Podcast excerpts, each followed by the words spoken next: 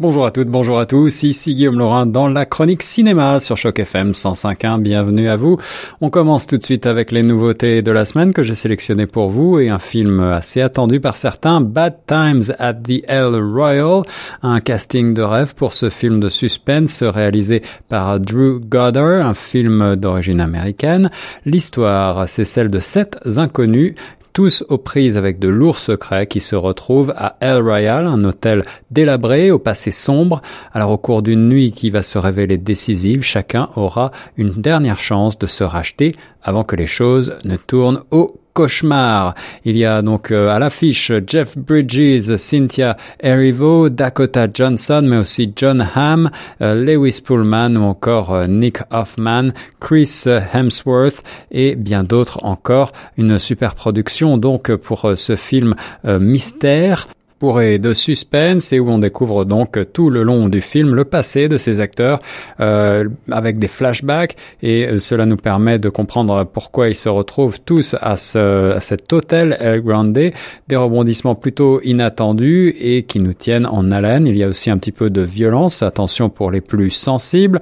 Malgré tout, les critiques sont mitigées. Certains apprécient ce genre policier noir, peut-être un petit peu aujourd'hui décalé, mais d'autres déplorent la longueur du film, une histoire un petit peu décousue et peut-être un petit peu trop compliquée. Malgré tout, le style qui mélange avec un certain brio l'univers de Tarantino et de Wes Anderson crée un film à part dans l'univers actuel et c'est la raison pour laquelle je vous conseille Bad Times at the El Royal.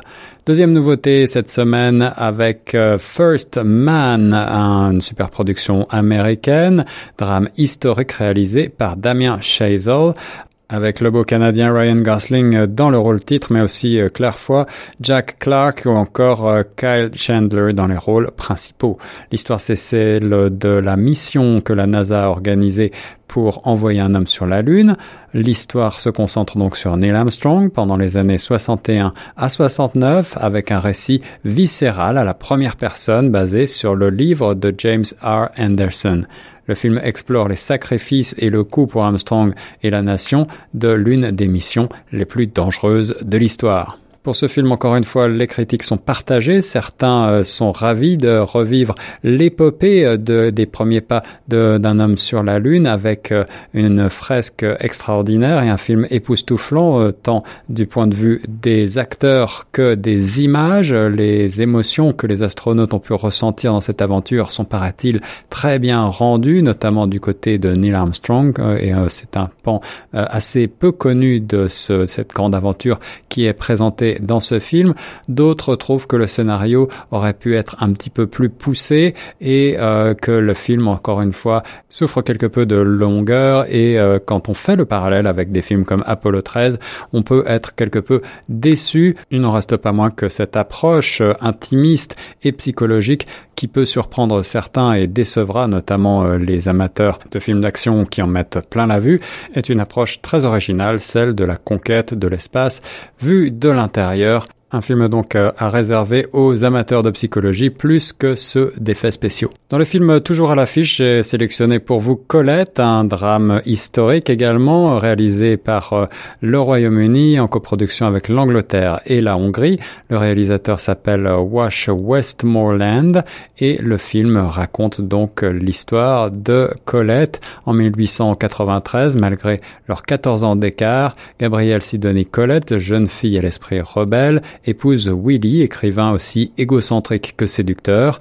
Grâce à ses relations, elle découvre le milieu artistique parisien qui stimule sa propre créativité. Sachant repérer les talents mieux que quiconque, Willy autorise Colette à écrire à condition qu'il signe ses romans à sa place. Suite au triomphe de la série des Claudines, il ne tarde d'ailleurs pas à devenir célèbre. Pourtant, tandis que les infidélités de Willy pèsent sur leur couple, Colette souffre de plus en plus de ne pas être reconnue pour son œuvre.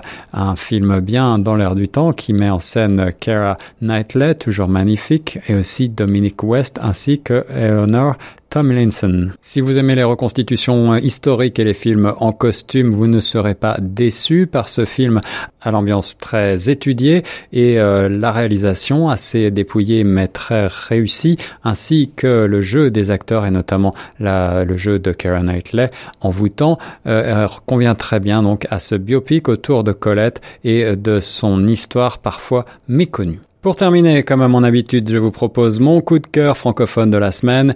Et euh, puisque nous avons perdu Venantino Venantini, le dernier des tontons flingueurs, eh bien, je ne peux pas euh, manquer de le saluer. Mais j'ai envie peut-être d'aller du côté d'un autre film français également réalisé par Gérard Houry, une comédie également, euh, et très connue aussi, mais toujours aussi plaisante à revoir. C'est bien entendu Le Cornio qui mettait en scène en 1965 les deux grandes stars de la comédie francophone et française du moment, Louis de Funès et Bourville, avec également euh, Jacques Harry et bien d'autres, et euh, Venantino Venantini dans le rôle du euh, d'un des méchants, comme souvent il les a portés avec beaucoup de drôlerie à l'écran. Alors l'histoire, pour rappel, c'est Saroyan, un trafiquant qui utilise un honnête commerçant un petit peu candide, répondant au nom d'Antoine Maréchal, pour emmener de Naples à Bordeaux une superbe Cadillac cabriolet rempli de tout un tas de, produits, euh, notamment de l'héroïne, mais aussi euh, de l'or et bien d'autres choses encore, à commencer par le fameux Yukon Kun, le plus gros diamant du monde. Alors bien entendu, il s'agit d'une comédie à l'ancienne, très typée 60s, avec un scénario qui euh, n'a pas véritablement d'autres ambitions que de faire rire. Certaines scènes ont pris un coup de vieux, mais d'autres sont véritablement excellentes. Il s'agit finalement d'une suite de sketchs construite pour euh, ces deux grandes stars de la comédie Bourville et de Funès et avec donc de nombreux euh, second rôles croustillants et notamment donc Venantino Venantini qui est habitué au second rôle euh, dont la filmographie comprend beaucoup de navets, on peut le dire, mais aussi donc de très bonnes comédies que vous pouvez revoir avec les petits et les grands et le cornio bien sûr en fait partie. Sur ce, je vous souhaite une excellente semaine. Bon cinéma sur Choc FM 105.1.